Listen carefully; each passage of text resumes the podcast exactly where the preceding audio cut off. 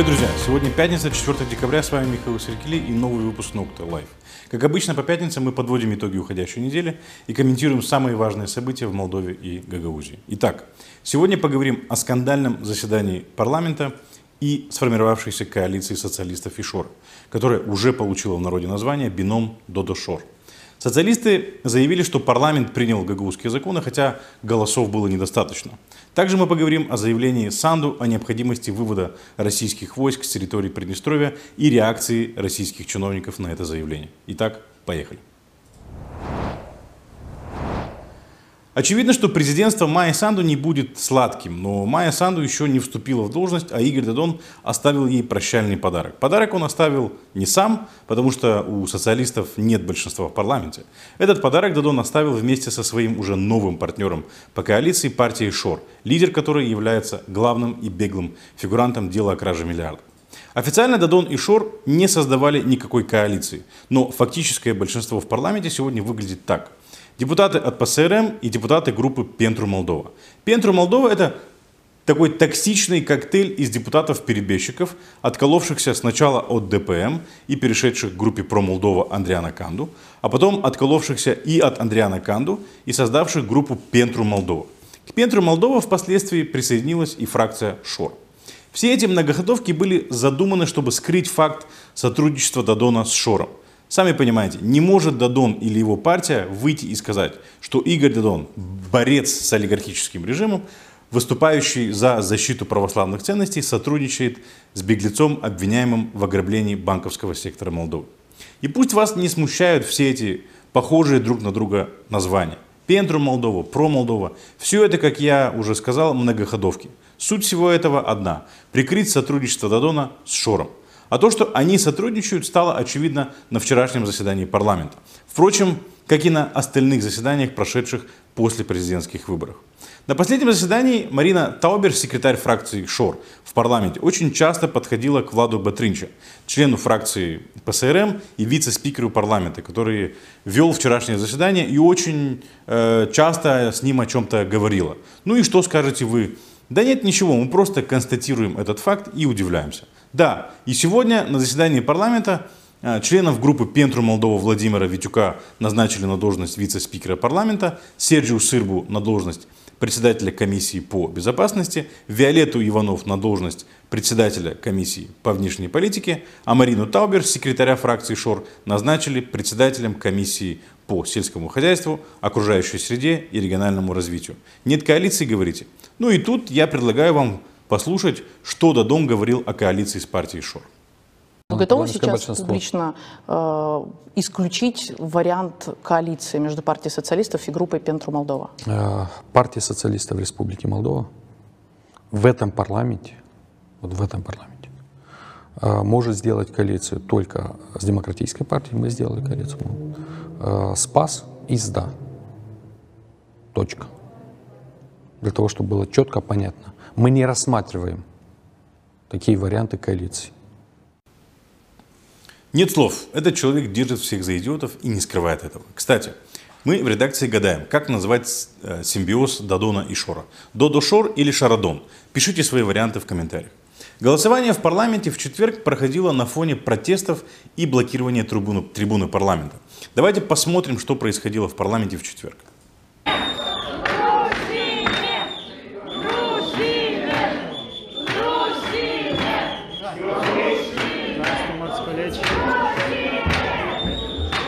300 парламенту Републики Молдова.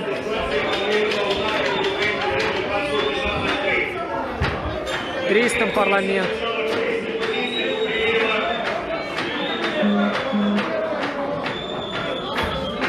И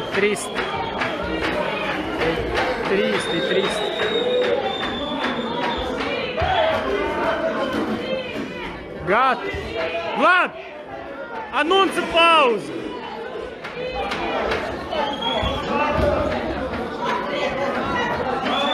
Паузы! Пауза договоры! Депутаты ПАС, платформы «Да», про Молдова и присоединившийся к ним ДПМ блокировали трибуну. Оппозиция недовольна проектами законов, внесенными в повестку дня коалиции социалистов и партии ШОР.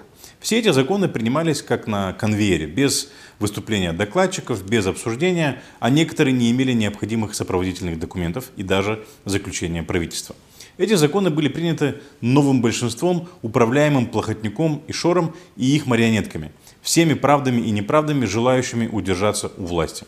И то, как были приняты эти законы, демонстрирует, что этот парламент не работает в интересах людей, а работает по заветам Плохотнюка. Таким же образом, под покровом ночи и на фоне протестов Плохотнюк назначал правительство Павла Филиппа. Очень интересно наблюдать за тем, как Дадон покидает пост президента. Тут напрашивается аллегория с тем, как войска гитлеровской коалиции уходили с оккупированных территорий. Как мы знаем из истории, покидая оккупированные э, территории, гитлеровские войска взрывали мосты, дороги, города и увозили с собой в качестве трофеев предметы, искусства, золото и людей. Покидая пост президента, Дадон решил прихватить с собой в качестве трофея службу информации и безопасности. Вчера коалиция социалистов и партии ШОР проголосовала за передачу СИБа из ведения президента в ведение парламента. С СИБом вообще получается интересная история. В 2016 году, когда Дадон стал президентом, демократы перевели СИБ из ведения президента под контроль парламента. После того, как Плохотнюк бежал из страны, социалисты для восстановления справедливости предложили АКУМ, тогда еще своим партнерам по коалиции, перевести СИБ обратно под контроль президента. АКУМ поддержал эту инициативу. И вот теперь Дадон хочет забрать СИП с собой. Логика Дадона понятна. Зачем оставлять СИП под контролем президента, если он уже не президент? Он хочет и дальше его контролировать, но уже через парламент. Интересно, если социалисты проиграют выборы парламента, Дадон передаст СИП под контроль Гагаузии? Очевидно, что новый президент через СИП сможет получить доступ к большому количеству информации и пролить свет на такие дела, как высылка турецких преподавателей, кража миллиарда, ландромат и многие другие. Ну и вообще дать возможность сотрудникам СИБа заниматься вопросами безопасности государства. Очевидно, что Дадон и Шор этого не хотят.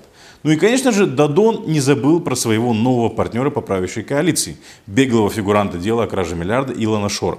Вчера коалиция социалистов и партии Шор проголосовала фактически за передачу центрального стадиона Кишинева Илону Шору. В принятом решении об этом не говорится. Там говорится о том, что на этой территории можно строить только объекты спортивного и культурного назначения. И сразу же Илон Шор объявил о том, что это первый шаг к реализации его идеи по строительству на месте стадиона спортивно-развлекательного комплекса и парка семейного отдыха Молдова Ленд и Басарабия Ленд. Это решение примечательно не только или не столько тем, что Шор получил свой трофей, а тем, что США уже давно просит выделить это место под строительство нового посольства. Дадон и Шор, как дворовые гопники, кинули стратегического партнера нашей страны. Даже премьер Кику назвал ошибкой принятия этого решения, затрагивающего взаимоотношения со стратегическим партнером. Ну и если проводить аллегорию с взрывами дорог, мостов и зданий при эвакуации оккупантов, то здесь как нельзя кстати подходит закон о бюджете и налоговой политике на будущий год, принятый в парламенте в первом чтении. Я не знаю, если правительство учитывало интересы жителей страны, когда а, составляло бюджетно-налоговую политику на 2021 год. Но одно можно сказать точно. Этот закон продвигает интересы определенных групп, зарабатывающих на азартных играх и деятельности автозаправочных станций.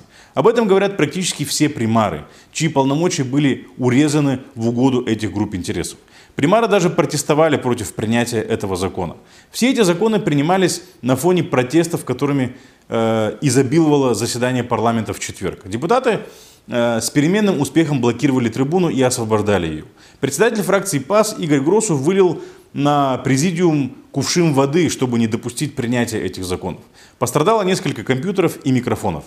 Но э, коалицию Дадона и Шора это не смутило, и они проголосовали за все вопросы, включенные в повестку дня. Были также приняты некоторые законопроекты, связанные с русским языком. О них мы подробно говорили в прошлом выпуске. На заседании в четверг в первом чтении был отменен так называемый закон о противодействии пропаганды, принятый в 2017 году. По этому закону радио и телеканалы Молдовы не имеют права транслировать или ретранслировать программы информационно-аналитического и военно-политического характера, производимые в странах, которые не ратифицировали Европейскую конвенцию о трансграничном телевидении. В их число входит и Российская Федерация. Примечательно то, что среди голосовавших за отмену этого закона был и Серджио Сырбу, э, выступивший в 2017 году фактически идеологом этого закона. Тогда Сырбу был в ДПМ, сегодня примкнул к ШОР. В Гагаузии, в отличие от остальной Молдовы, вещание российских телеканалов не прекращалось. Мы видели, какой результат Дадон получил на выборах в Гагаузии. В значительной степени благодаря российской пропаганде. Поэтому неудивительно, почему социалисты и Игорь Дадон ратуют за беспрепятственное распространение российской пропаганды на, на территории Республики Молдова. Майя Санду выиграла президентские выборы, выборы, потому что люди устали от, от коррупции, мафии и ее приспешников у власти. Они много лет принимали законы в свою пользу, краили конституцию и меняли систему голосования под себя. Назначали и снимали президентов, министров, депутатов. Молдова остается захваченным государством, которое вроде как стало освобождаться после июня 2019 года. Но освободиться от кулька и отказаться от схем, приносящих баснословные доходы, оказалось не под силу. И сейчас адепты кулечной политики хотят показать нам и избранному президенту, что на самом деле им плевать на выбор людей. Они будут делать то, что считают нужным, и готовы ради этого в очередной раз растоптать Конституцию. Говоря о поведении депутатов от оппозиции, от э, платформы «Да» и партии «Действие и солидарность», я не оправдываю э, проявление агрессии и порчу имущества. Возможно, в этой ситуации следовало бы проявлять зрелость, терпение и придерживаться буквы закона. Но по-человечески я разделяю такие эмоции, когда на твоих глазах происходит прямое и наглое нарушение законов и Конституции. В такой ситуации у оппозиции не остается иных инструментов для отстаивания своей позиции и интересов своих сторонников, кроме как блокировать трибуну. После того, что мы видели 3 декабря в парламенте, сомнений нет ни у кого. Нужны досрочные парламентские выборы. В обратном случае социалисты Плохотнюк и Шор не перестанут насиловать эту страну, лоббируя свои интересы, интересы своих заказчиков, сохраняя и порождая коррупцию. Майя Санду призывает людей выйти на протесты в поддержку досрочных парламентских выборов. Ее поддерживают Рената Усатый и правые партии – Сложно сказать, как долго люди готовы протестовать в таких условиях, в период пандемии, холода и неясных перспектив от протестов. Будем надеяться, что партия социалистов, от которой зависит распуск парламента сегодня, не будет предлагать множество сценариев, как это обычно делает Игорь Дедон, а предложит один четкий сценарий по распуску парламента и проведению досрочных выборов как можно скорее. Это то, чего хотят граждане Молдовы, в том числе и то, и те, кто голосовал за Игоря Додона. Притча во языце, три гагаузских закона, обещанные гагаузом с 2016 года, были приняты в первом чтении на одном из самых скандальных заседаний парламента последних лет. Депутаты от оппозиции высказались за исключение этих законопроектов из повестки дня. По словам депутатов, эти законопроекты не получили заключения правительства. По ним не были проведены консультации и они не были согласованы с рабочей группой парламента и Народного собрания Гагаузы, которая и разрабатывала Э, эти законопроекты. Голосование состоялось в отсутствии представителей Гагаузии и даже членов рабочей группы от Народного собрания. Речь идет о трех проектах законов, разработанных межпарламентской рабочей группой с участием депутатов Народного собрания Гагаузии и парламента Республики Молдова еще в 2016 году. В 2017 году парламент проголосовал за их принятие с изменениями, после чего президент Республики Молдова Игорь Дадон их не промульгировал. Не промульгировал извините. Проекты законов предусматривают изменения в закон об административно-территориальном устройстве страны. Один из законопроектов предлагает изменения в статью 27 закона об особом правом статусе Гагаузии и э, предлагает исключить возможность изменения статуса автономии без согласования с Народным собранием Гагаузии. Вчера все три законопроекта Э, за эти законопроекты проголосовало большинство ПСРМ ШОР и перебежчики из ДПМ. Всего 51 депутат. В то же время для принятия одного из законопроектов, предусматривающего э, изменения в статью 27 закона об особом правовом статусе, необходим 61 голос, которого, которых у коалиции Шора и Дадона нет. Но кого это волнует? Еще на этапе утверждения повестки дня депутаты от оппозиции заявили, что в законопроектах есть много противоречий Конституции. А депутат от платформы «Да» Александр Слусарь вообще заявил, что эти законопроекты угрожают суверенитету и территориальной целостности Молдовы. То же самое он говорил еще полгода назад, но, по-видимому, ни авторы законов, ни власти Гагаузии не сделали ровным счетом ничего, чтобы провести работу в парламенте и убедить депутатов в том числе э, в том, что гагаузские законопроекты не угрожают суверенитету и целостности Республики Молдова. Почему-то голосование по этим законопроектам не вызвало восторга и в, и в самой Гагаузии. Будем откровенны, даже в случае окончательного принятия этих законов для рядовых жителей мало что изменится. Башкан и спикер Народного собрания заявили, что законы должны быть приняты и во втором чтении. Хотя, как они себе это представляют, если один из законопроектов не прошел даже первое чтение? Члены рабочей группы недовольны тем, как было организовано голосование по гагаузским законам. Вот что думают о голосовании по гагаузским законопроектам депутаты Народного собрания, э, представлявшие Гагаузию в рабочей группе. Никто здесь не против, что приняли законы законопроекты гагаузские. Но для информации вернусь, эти законы принимали не только в первом чтении, а в втором чтении. Э, для понимания, закон о правом статусе Гагаузии нужно 61 голосов, там у них нет. Поэтому там нужен консенсус, там нужна политическая воля. И э, я сегодня не хочу говорить за одних, за других. Я не хочу, чтобы нас использовали в очередной раз. Поскольку даже приняв эти два законопроекта, третий даже не обольщайтесь по закону. Внесение изменений в закон о правом статусе Гагаузии они не, не смогут рассмотреть без 60, 61 э, голоса. Второй момент, есть Конституционный суд. Поэтому не надо, чтобы Гагаузия была разменной монетой. Здесь мне нечего добавить. Более того, считаю, что Башкан и председатель Народного собрания должны были потребовать отозвать эти законопроекты из повестки парламента, учитывая политический накал вокруг этих законов. А после такого э, позорного принятия этих законопроектов, когда объявляется, что закон принят, хотя он не набрал достаточного количества голосов, выйти с заявлением и попросить не использовать Гагаузию в политических играх. Вместо этого Влах призывает все силы в парламенте консолидироваться и принять эти законы во втором чтении. И как Ирина Влах себе это представляет после того, как демонстративно не поздравила избранного президента и за два дня до выборов собрала в Камрате митинг в поддержку Игоря Дадона, где его оппонентов называли фашистами и желали смерти врагам. Дипломатия от Ирины Влах в действии, ничего не скажешь. Еще одна тема, которая активно обсуждалась на прошлой неделе, это заявление избранного президента Майи Санду о необходимости вывода российских войск и вооружения с территории Молдовы. Давайте послушаем, что говорит Майя Санду о российских войсках в Приднестровском регионе в интервью российскому телеканалу РБК. Одно из ваших заявлений, которое было сделано совсем недавно, это о выводе российских войск из Приднестровья. Можно ли... В России, естественно, это очень многих насторожило, потому что вот пришла Майю Санду и, значит, против э, российских войск. Почему вы считаете, что войска должны быть выведены? И можно ли это сделать без э, согласования или обсуждения с Москвой? Ну, во-первых, э, присутствие российских войск на нашей территории состоит из двух частей. Это ОГРВ, это оперативная группа российских войск, и это миротворческая миссия.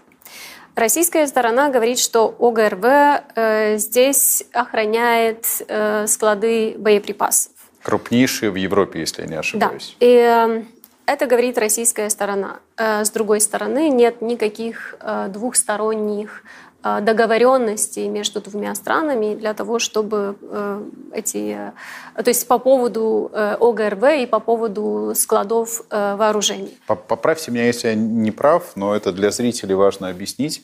И миротворцы и ОГРВ находятся на территории Приднестровья. Да. И опять же, это разные вещи. То есть ОГРВ находится на территории нашей страны без согла согласования нашего правительства.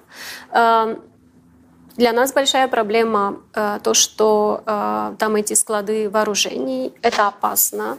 Э, эти склады нужно, то есть это вооружение нужно вывозить, и у, ГРВ нужно вывести. И это всегда была, э, то есть молдавская сторона всегда это говорила при всех э, правительствах, при всех президентах. Э, это наша позиция. Э, даже господин Шойгу в прошлом году говорил, что он согласен, что нужно вывести э, или утилизировать эти боеприпасы. Мы начали разговор. То есть и в Москве соглашаются, что это проблема. Но опять говорю по ОГРВ, это э, постоянное, то есть ничего не меняется, это наша позиция, что нужно ОГРВ и, э, и боеприпасы вывести э, с территории нашей республики. По миротворцам там есть соглашение 1992 года между тогдашними президентами. По миссии миротворцам мы считаем, что нет угрозы возобновления военных действий на нашей территории. Мы считаем, что эту миссию нужно переобразовать в миссию гражданских наблюдателей, которая была бы при ОБСЕ. Опять же, это позиция, которая не новая, это позиция, которую э, молдавская сторона продвигает уже много лет. Это не первое заявление Майя Санду о необходимости э, вывода российских войск с территории Молдовы. И Майя Санду не первый президент, который говорит об этом. Это не новая позиция во внешней политике Молдовы. Это позиция всех правительств за всю историю независимости Молдовы, в том числе и тех правительств, которые считались пророссийскими. Причем позиция, которую высказала Майя Санду в этом интервью, соответствует позиции наиболее умеренных правительств, которые были у Молдовы, и далека от радикальной позиции, которая иногда звучала из уст первых лиц Молдовы. Иными словами, это очень четкая, выверенная и умеренная позиция, соответствующая многолетней позиции Республики Молдова. Однако, Среди российских дипломатов и политиков заявление Майи Санду вызвало бурную и негативную реакцию. Давайте послушаем реакцию главы российской дипломатии Сергея Лаврова на заявление Майи Санду. А, министр обороны Российской Федерации Сергей Шойгу заявлял в свое время, что мы готовы утилизировать эти э, опасные, опасные, прямо скажем, предметы, которые находятся далеко не в лучшем состоянии. Но для этого нужно сотрудничество э, сторон и, прежде всего, э, добрая воля и Кишинева, и Тирасполя. Поэтому мне, еще раз скажу, трудно судить, что конкретно имела в виду госпожа Санду, когда заявляла о необходимости вывести российских миротворцев, но то, что это едва ли поможет урегулированию – и едва ли мы сможем принять такое требование, достаточно безответственное, прямо скажем, это факт. Глава внешнеполитического ведомства России признает, что российские боеприпасы в Молдове представляют опасность и одновременно называет требования Майя Санду, которое, еще раз напомню, является требованием молдавского государства за последние 30 лет, безответственным. У нас э, о таком поведении говорят, прикидывается шлангом. Ну и, честно говоря, господин Лавров э, передергивает. И для того, чтобы понимать, где он передергивает, необходимо знать нюансы военного присутствия России в Приднестровье. А по сути в Республике Молдова, так как Приднестровье это суверенная территория Республики Молдова. Лавров их, конечно же, знает. Но он также знает, что многие в этом не разбираются и пользуются этим. Поэтому он э, подменяет понятие и говорит о миротворцах в контексте склада российских боеприпасов в Приднестровье, что не совсем корректно, потому что российские миротворцы в Приднестровье не имеют отношения э, к российским боеприпасам в селе Колбасно и не имеют никакого отношения к оперативной группе российских войск, находящихся в Приднестровье. О чем речь? Речь о том, что военное присутствие России в Приднестровье состоит из двух частей. Одна часть – это оперативная группа российских войск, сокращенно ОГРВ. А вторая часть – это миротворческие силы. ГРВ – это остатки 14-й армии Советского Союза, которая охраняет военный склад в селе Колбасно, где хранятся запасы бывшей 14-й армии, а также оружие и боеприпасы, вывезенные из ГДР и Чехословакии после вывода советских войск. Этот склад считается одним из крупнейших в Восточной Европе. Республика Молдова на, э, не давала согласия на присутствие на своей территории российских войск. Иными словами, ОГРВ находится на территории Молдовы без согласия и разрешения молдавского государства. Более того, в 1999 году на саммите ОБСЕ в Стамбуле Россия взяла на себя обязательство полностью вывести остатки 14-й армии, в том числе и вооружений. Численность ОГРВ насчитывает около 1700 военных. Более того, Присутствие УГРВ в Приднестровье противоречит Конституции Республики Молдова, где сказано, что Молдова является нейтральным в военном плане государством. Россия тоже хочет, чтобы Молдова была внеблоковым государством и не вступала ни в какие военные блоки, в том числе и в НАТО. Но почему-то Россия не спешит выводить свои войска с территории Молдовы. Или Россия хочет, чтобы Молдова была нейтральной только по отношению к НАТО? В июне 2018 года Генеральная Ассамблея ООН одобрила резолюцию с призывом вывести иностранные войска с территории Молдовы. Резолюция была внесена э, на голосование Молдовы при поддержке Канады, Грузии, Румынии, Украины и Эстонии. Что касается российских миротворцев, это другая история. Российские миротворцы это не часть ОГРВ. Это военные силы, направленные сюда Россией в 1992 году для предотвращения конфликта на Днестре. У российских миротворцев другой мандат, и они находятся в Приднестровье на основании соглашения о прекращении огня на Днестре. Роль российских миротворцев заключалась в прекращении военного конфликта. Военный конфликт на Днестре прекращен. Угрозы его возобновления со стороны Молдовы мы не наблюдаем. Пришло время строить доверие между двумя берегами. Согласитесь, но военные миротворцы для этого не совсем подходят. Поэтому позиция молдавского государства, которую в своем интервью озвучила Майя Санду, заключается в том, чтобы переформатировать миротворческие силы в Приднестровье в другой, более гражданский формат, например, под эгидой ОБСЕ. И это тоже не только позиция Майи Санду, это позиция молдавского государства, которая высказывалась и раньше неоднократно.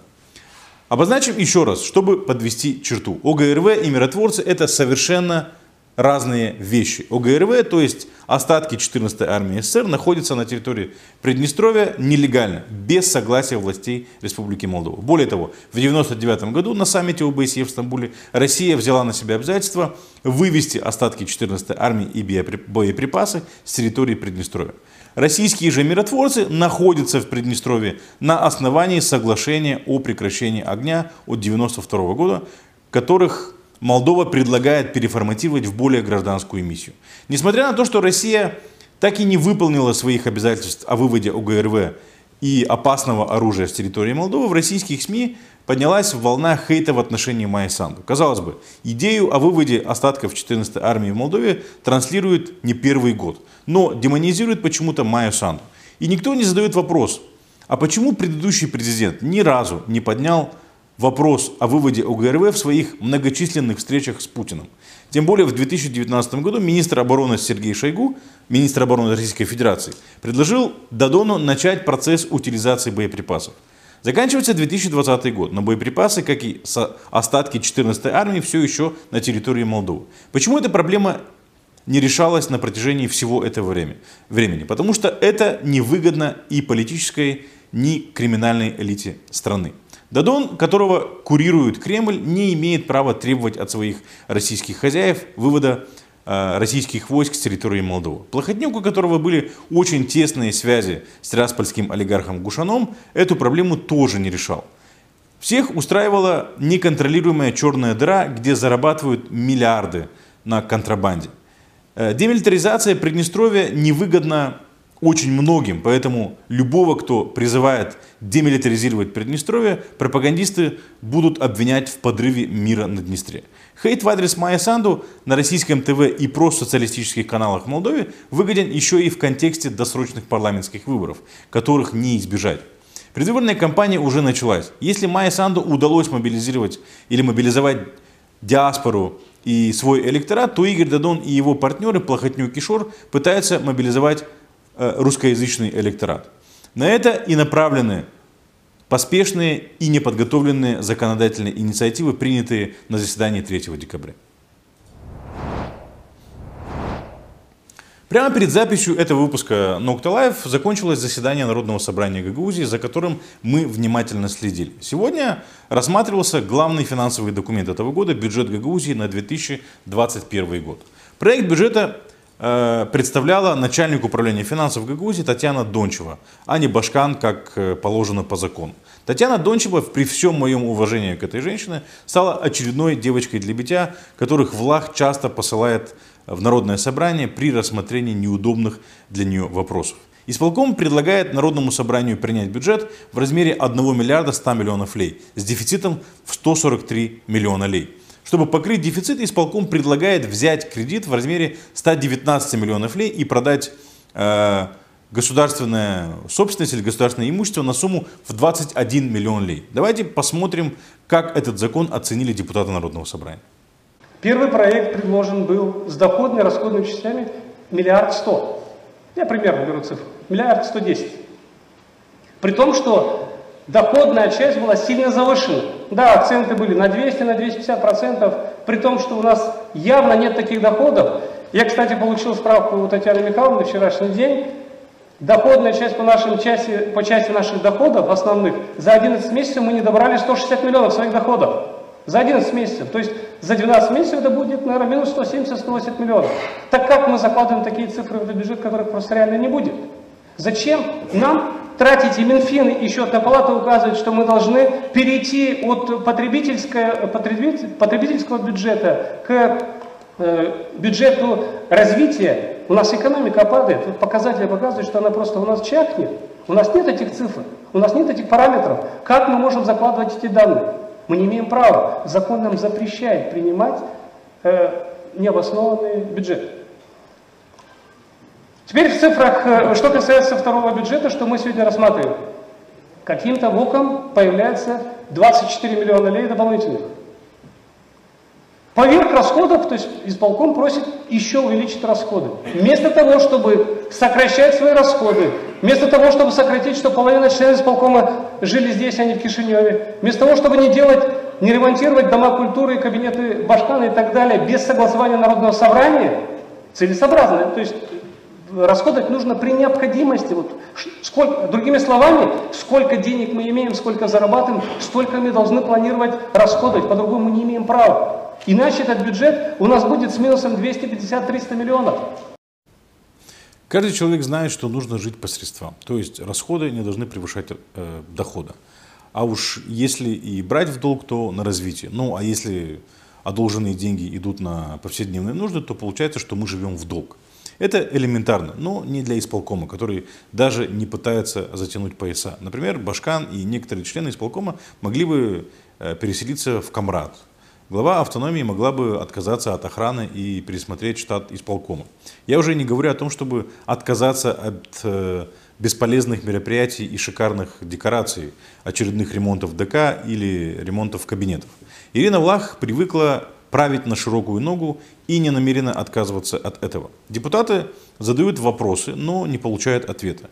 И Башкан даже не пытается защитить этот бюджет, потому что она уверена, и так сойдет. Бюджет Гагаузии на 2021 год мы намерены обсуждать, обсудить на публичных дебатах, которые НОКТА организует 10 декабря. Посещайте сайт НОКТА и наши страницы в социальных сетях, чтобы не пропустить самое интересное и важное. Друзья, спасибо, что остаетесь с нами. Мы будем рады вашим комментариям, лайкам и репостам. Это был Nokta Live. С вами был Михаил Серкили. Увидимся через неделю.